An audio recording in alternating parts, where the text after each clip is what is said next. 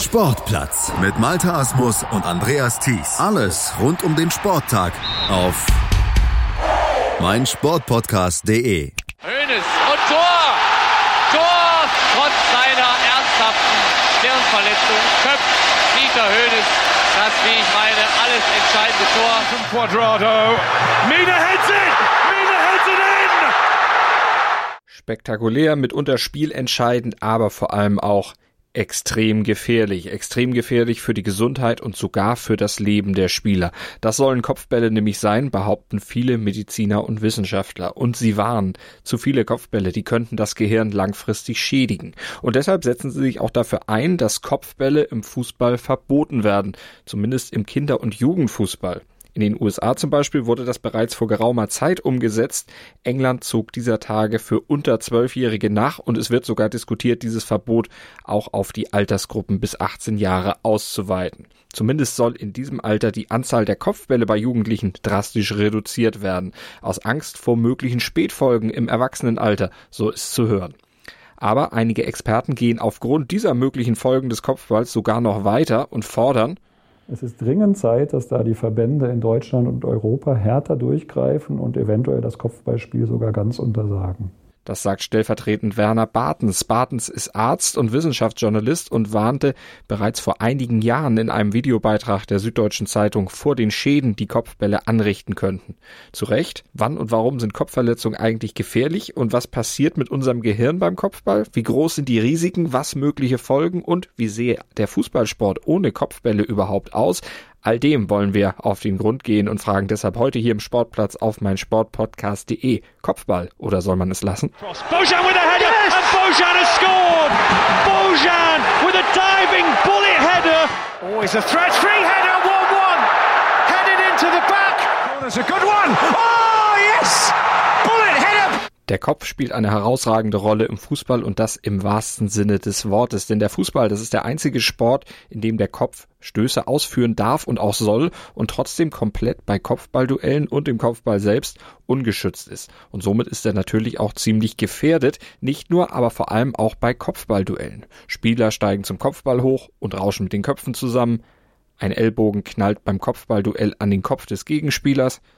Bei Flugkopfbällen werden Spieler vom Knie des Gegners ausgenockt.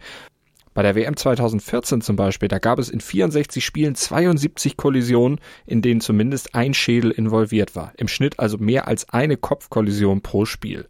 Prominentestes Opfer damals Christoph Kramer natürlich im WM-Finale. Daran erinnern wir uns alle, nur Kramer selbst eben nicht mehr so richtig. Ich hatte, einen kompletten Filmriss, also eine Viertelstunde ist komplett gelöscht und habe ich auch kein Bild mehr von und ich weiß auch nicht, was ich alles gesagt habe, aber ich habe es auch schon aus mehreren Quellen gehört dass ich auch Thomas Müller wohl gefragt habe, wo ich gerade bin und von daher, ich hatte einen Blackout. Das Schlimme, nach den meisten dieser 72 Kollisionen wurden die Fußballer nicht einmal untersucht. Und das ist ganz schön fahrlässig, denn solche Schädelkollisionen, die können zu unterschiedlich schweren Verletzungen führen, weiß Professor Dr. Günther Seidel. Der ist Facharzt für Neurologie und Chefarzt der Asklepios Klinik Nord in Hamburg. Man muss äh, prinzipiell natürlich äh, zwei Dinge unterscheiden. Jeder stößt sich mal am Kopf und da passiert nichts dabei. Das ist eine Schädelprellung. Ein Schädelhirntrauma oder auch eine Gehirnerschütterung, das ist ein leichtes Schädelhirntrauma, da kommt es dann zu einer Funktionsstörung des Gehirns. Bei Kramer im WM-Finale kam es, wie gehört, ja sogar zum Gedächtnisverlust, zum Blackout, aber so weit muss es ja gar nicht erst kommen. Denn prinzipiell bedarf jede Funktionsstörung des Gehirns dringend einer schnellen Diagnose und dann natürlich auch einer schnellen Behandlung einfache klinische Tests, äh, einfach um zu schauen, äh, ist, äh, ist eine Bewusstseinsstörung da. Das ist ja einfach, der, reagiert der Patient auf Ansprache. Wenn er das nicht tut, hat er eine Bewusstseinsstörung, dann ist die Sache schon klar. Dann ist es ein, ein schweres Schädelhirntrauma. Ähm, und dann muss der Betroffene gefragt werden, ob Orientierungsstörungen bestehen, zum Beispiel welches Spiel überhaupt da ist, welche Halbzeit, solche Dinge kann man natürlich dann fragen. Ähm, dann müssen, sollten bestimmte Koordinationstests gemacht werden. Und wenn äh, der Betroffene eine Gedächtnisstörung hat oder eine Bewusstseinsstörung oder eine Koordinationsstörung oder am Entlähmung oder Sprachstörung, dann ist das ein Hinweis für zumindest ein leichtes Schädelhirntrauma Und das muss man schon sehr ernst nehmen. In den letzten Jahren wurde das Bewusstsein für solche Kopfverletzungen zumindest etwas geschärft. FIFA und UEFA, die räumen mittlerweile eine drei Minuten Behandlungszeit ein, damit die Schwere der Verletzung gecheckt werden und der Spieler sofort aus dem Spiel genommen werden kann.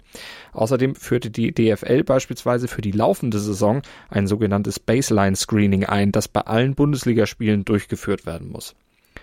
Baseline Screening müssen wir erklären anhand von Tests für verschiedene Hirnfunktionen, zum Beispiel Erinnerungsvermögen oder auch Balancefähigkeit, soll der Normalzustand der Gehirne der Profis ermittelt werden.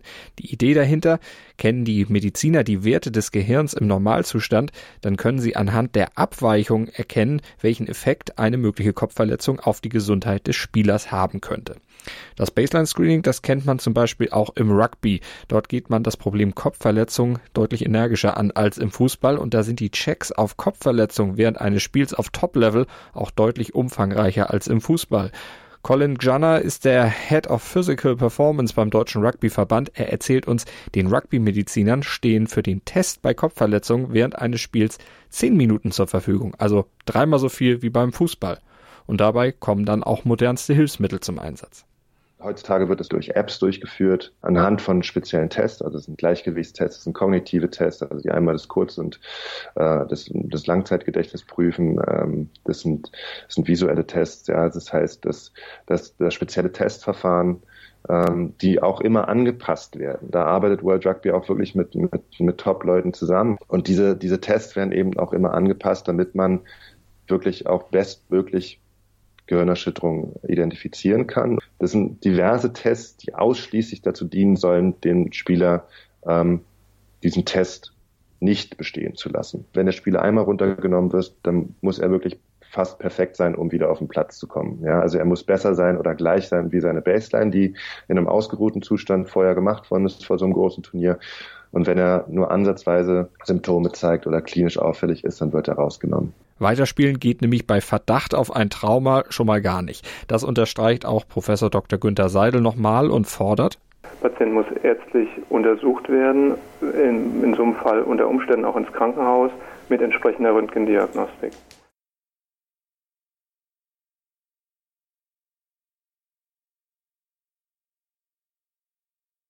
Macht der Spieler doch weiter und wird nicht entsprechend behandelt, drohen nämlich erhebliche Konsequenzen. Das Risiko des Second Hit ist verdammt groß. Second Hit müssen wir auch kurz erklären. Es geht um das Risiko, einen zweiten Schlag zu kassieren, wenn das vorherige Trauma noch gar nicht ausgeheilt ist. Durch das erste Trauma sind die Sportler nämlich in ihrer Reaktionsfähigkeit meist eingeschränkt. Und das wiederum erhöht die Gefahr, das angeschlagene Gehirn noch weiter zu schädigen. Schlimmstenfalls drohe eine Behinderung oder sogar der Tod, warnt Professor Dr. Seidel, denn von außen, da sind Kopfverletzungen schwierig einzuschätzen. Was anfänglich leicht aussieht, kann ganz schnell sich sehr dramatisch entwickeln. Aber es können ähm, Schädelverletzungen auftreten mit auch Einriss von Arterien und im schlimmsten Fall kann es zu einer Handblutung kommen, die sich dann im zeitlichen Verlauf entwickelt und man sagt dazu zweizeitig, also nach einer gewissen Zeit dann wirklich zu einer Hirnkompression mit unter Umständen Todesfolge führen kann. Das ist die schlimmste Komplikation, die bei auch so einem leichten Schädelhirntrauma auftreten kann. Und solche Fälle sind gar nicht so selten. Professor Dr. Seidel hat sie selbst als Arzt, aber auch in seinem persönlichen Umfeld bereits erlebt. Das war äh, aus dem weiteren Bekanntenkreis ein Herr, der Fußball gespielt hat und dann als Torwart wohl mit dem Kopf gegen den Pfosten geknallt ist, war wohl kurz bewusstlos, ist dann in die Kabine gegangen, ähm, konnte dann noch gehen, hatte natürlich Kopfschmerzen vermutlich und ist aber nicht überwacht in der Kabine, hat sich dann hingelegt und ist dann, hat dann äh, so eine zweizeitige Hirnblutung offensichtlich bekommen und ist an den Folgen verstorben. Also das passiert, das ist äh, gar nicht so extrem selten, also es es, passiert immer mal wieder und äh, ich glaube, man darf diese Gefahr nicht unterschätzen. Doch, das wird sie im Fußball leider immer noch, auch in der Bundesliga. Da erleben wir Woche für Woche, wie Spieler nach harten Zusammenstößen und kurzer Behandlung dann doch wieder aufs Feld geschickt werden.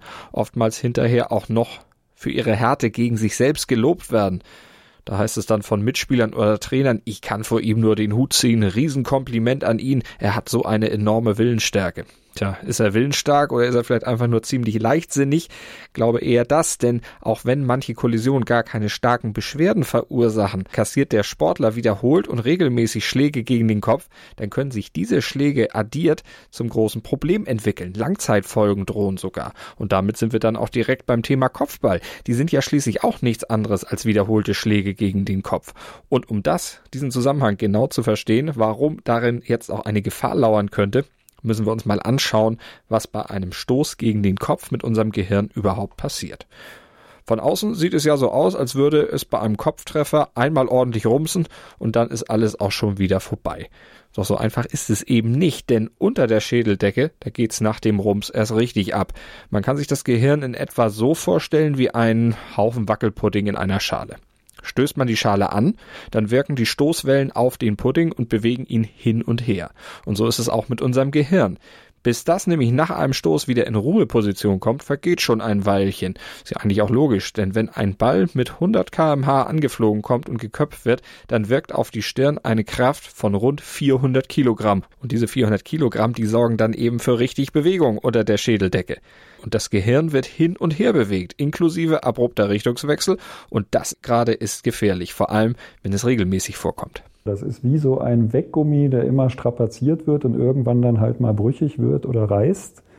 So ist das auch so mit den Nervenfasern, dass die durch diese Erschütterung werden die gedehnt, werden die im harten Schädel hin und her geschleudert und da reißen einzelne Bestandteile der Nervenfasern an oder werden überdehnt und dieser Schaden kumuliert, also der addiert sich.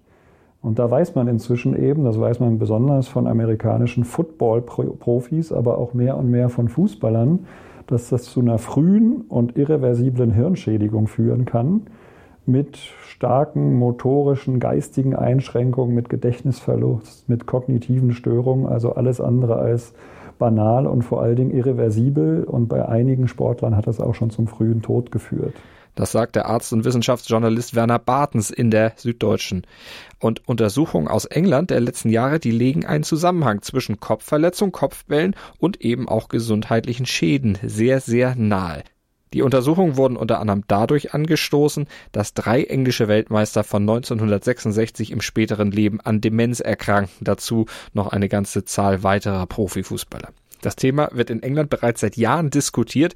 Ex-Stürmerstar Alan Shearer beispielsweise, ein Kopfball-Ungeheuer par excellence in seiner aktiven Zeit, ist mittlerweile als TV-Experte unterwegs und der drehte für die BBC vor einigen Jahren sogar eine Dokumentation, die sich mit den Auswirkungen des Kopfballspiels auf die Gesundheit der Spieler beschäftigte und viele Fragen aufwarf. Fragen, die bis heute immer noch nicht restlos beantwortet sind.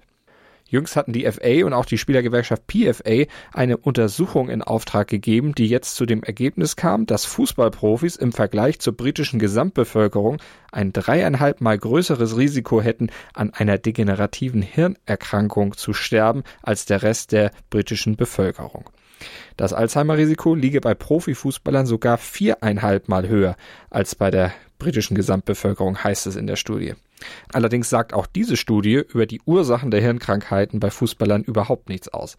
Dass ein Zusammenhang mit zum Beispiel Kopfbällen bestehen könnte, ist daher bisher auch nur reine Spekulation, zumindest wissenschaftlich jedenfalls nicht bewiesen. Trotzdem brachten die alarmierenden Zahlen die FA dazu, Kopfbälle im Kinderfußball vorsorglich erst einmal zu untersagen.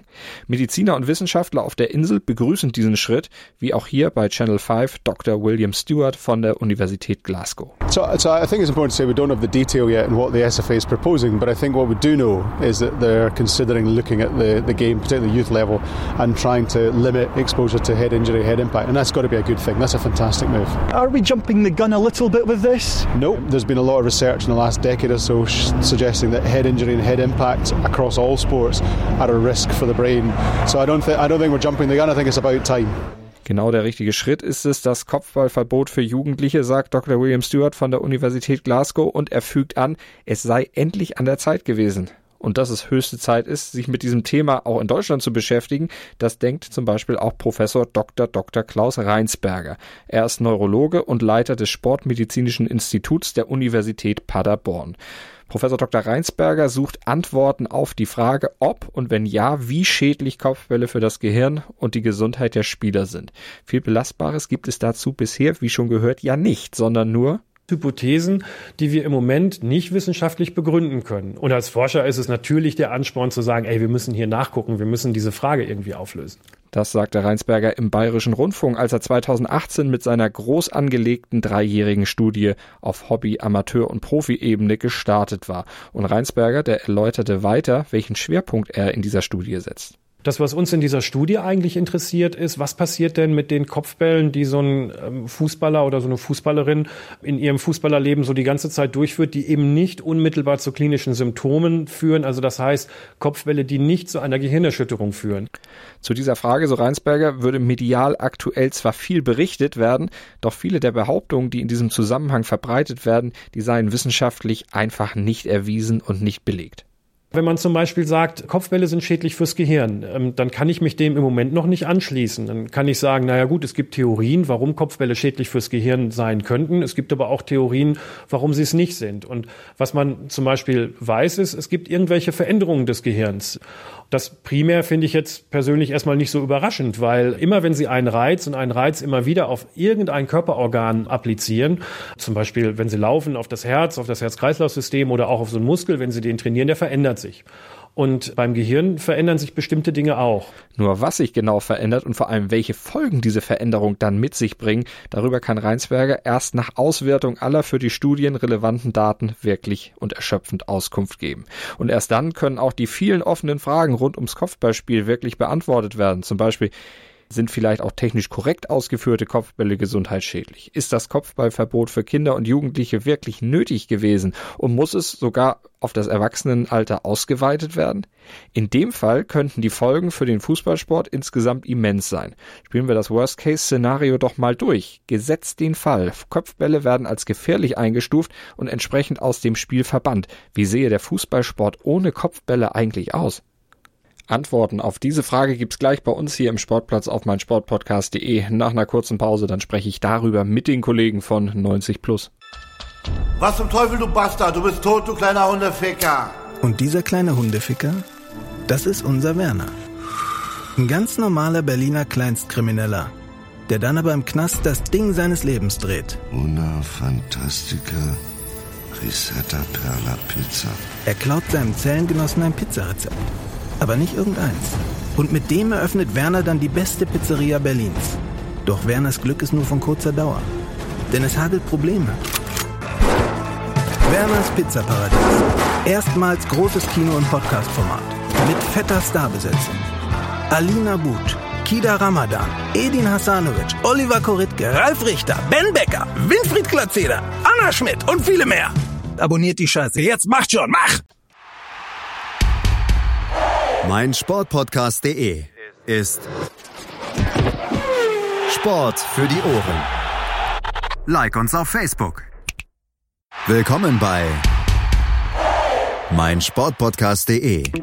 Wir sind Podcast. Wir bieten euch die größte Auswahl an Sportpodcasts, die der deutschsprachige Raum so zu bieten hat.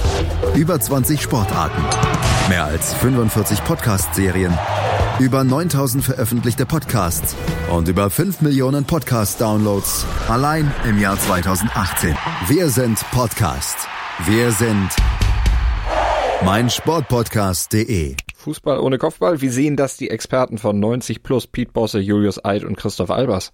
Ich habe mir erst gedacht, das geht gar nicht. Ist das noch attraktiv? Ist das noch der Fußball, den wir mögen und an dem wir uns festhalten wollen, den wir zuschauen wollen. Wenn kein Kopfball mehr gespielt werden würde im Fußball, dann sähe der Fußball aus meiner Sicht heraus um, ähm, so ein bisschen wie Rugby. Andererseits gibt es natürlich keine Alternativen, sollte es wirklich gesundheitsschädlich sein, da mehr drauf zu achten. Grundsätzlich ähm, ist es sehr, sehr wichtig, dass man die Sportler einfach schützt. Es wäre natürlich ein großer Einschnitt und das Spiel, so wie wir es jetzt kennen, würde sich natürlich um einiges verändern. Was genau würde sich denn durch ein Kopfballverbot ändern und wie könnte man den Kopf wirkungsvoll am besten aus dem Spiel raushalten? Man muss versuchen, das regeltechnisch von vornherein zu unterbinden, dass die Situation gar nicht aufkommt, dass der Ball weniger in der Luft ist. Man würde sich überlegen müssen, wie man Eckbälle spielt. Man würde sie kurz machen. Vielleicht ist es aber auch berechenbarer zu verteidigen, wenn die Stürmer nicht mehr mit dem Kopf den Ball spielen dürfen. Standards müsste man komplett überdenken. Eine Ecke zum Beispiel bringt es überhaupt noch was, wenn Kopfballspiel nicht erlaubt ist. Sollte man die dann nicht auch aus dem Spiel entfernen, weil eben das vielleicht auch zu Kopfbällen führen könnte und man diese ja verhindern möchte? Ich glaube, dass der Fallrückzieher vielleicht auch äh, nochmal wieder einen höheren Stellenwert bekommt. Ich denke, dass es auch sinnvoll wäre in dem Zusammenhang, dass man überhaupt versucht, hohe Bälle so gut es geht zu vermeiden, Zweikämpfe ab Hüfthöhe ähm, zu vermeiden, weil da das Risiko letztendlich immer größer ist, dass man mit den Köpfen zusammenstößt, sprich, dass man eigentlich nur noch darauf aus ist, Zweikämpfe mit den Beinen zu führen. Das heißt, dass, denke ich, eine Regelung nötig wäre, wo man sagt, der Ball darf nicht höher als Hüfthöhe gespielt werden. Ich glaube, damit würde man viel schon im Vorwege ausschließen. Es gibt Mannschaften, Nehmen wir zum Beispiel einfach mal ein Beispiel aus der Bundesliga wie Eintracht Frankfurt, die extrem auf Halbfeldflanken setzen. Auch das ist natürlich ein Problem, wenn man äh, keine Kopfbälle mehr spielen darf. Das heißt, die Spielanlage würde sich komplett verändern für viele Trainer. Eine taktische Möglichkeit der Flanken wäre raus und das heißt natürlich, man müsste sich neue Sachen einfallen lassen. Man müsste sicherlich andere taktische Lösungen finden, weil es natürlich nicht mehr so einfach ist, sich durch den Gegner durchzuspielen ähm, als wenn man ihn einfach überspielen kann durch lange Bälle. Dann sind natürlich Fähigkeiten wie Dribblings oder auch Kurzpassspiel einfach, einfach deutlich mehr gefragt. Man müsste den Fokus verlagern. Ja, dann ist der lange Ball nicht mehr gefragt. Vielleicht noch der lange flache Ball, der technisch auch sehr anspruchsvoll ist. Ähm, aber auch eben Qualität im 1 gegen 1, um enge Situationen aufzulösen. Das ähm, hätte extrem weitreichende Folgen. Und wie sehen diese Folgen ganz konkret aus und würden sie sich auch auf die Attraktivität des Fußballs auswirken? Letztendlich müsste man dann vielleicht auch eine Überlegung treffen, ob man das Tor flach macht, weil letztendlich beim Torschuss der Ball in der Luft ist und auch in Überhüfthöhe.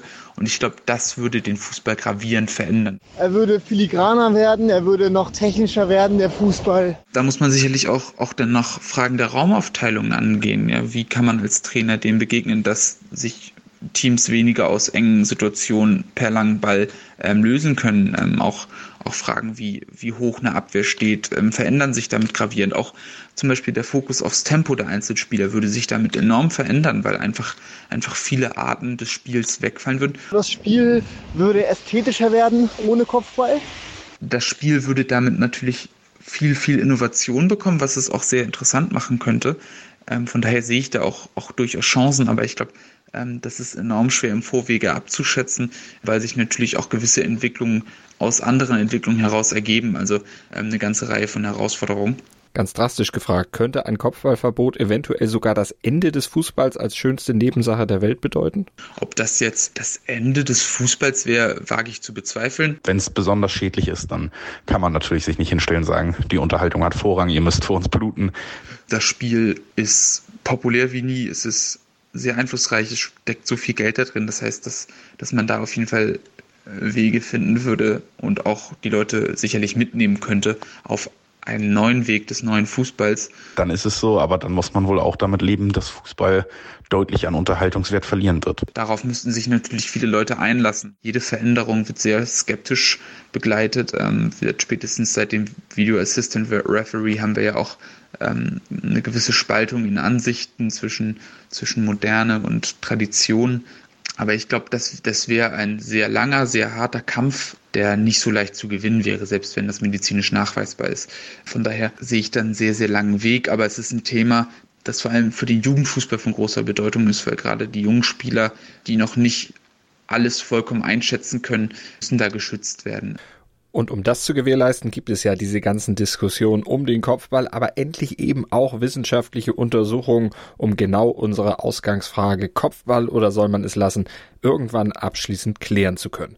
Aber dazu muss noch einiges an Arbeit verrichtet werden. Viele Daten müssen noch ausgewertet werden. Fest steht aktuell nur das, was wir in diesem Podcast zusammentragen konnten und was Alan Shearer in seiner BBC-Dokumentation Dementia, Football and Me so treffend zusammenfasste, dass sich sein Schlussstatement perfekt als Abschluss der heutigen Sportplatzfolge auf mein Sportpodcast.de eignet. Heading is an integral part of our game. Coaches need educating to be aware of the dangers of the game, but don't change the rules as yet. I wouldn't ban heading because there isn't enough evidence, and I don't say that lightly. I see thousands and thousands of kids on an evening or a weekend playing football, and I don't want that to change. Let science do its work. Technologies are emerging to provide evidence so that we can make educated decisions about how we take our game forward. It's a tough game. It's a brilliant game. It's known as our beautiful game. But let's make sure it's not a killer game. Sportplatz mit Malta Asmus und Andreas Thies. Alles rund um den Sporttag auf meinsportpodcast.de. 90 Minuten, zwei Teams, pure Emotion. Es geht wieder los. Die Fußball-Bundesliga auf meinsportpodcast.de. Abonniere jetzt deinen Bundesliga-Podcast und sei dabei im Bully Special. Weserfunk. Auf die Zirbelnuss. Füchsle Talk. BV Beben. Unter Flutlicht. Werkskantine am Wasserturm. Und viele mehr. Die Fußball-Bundesliga auf meinsportpodcast.de.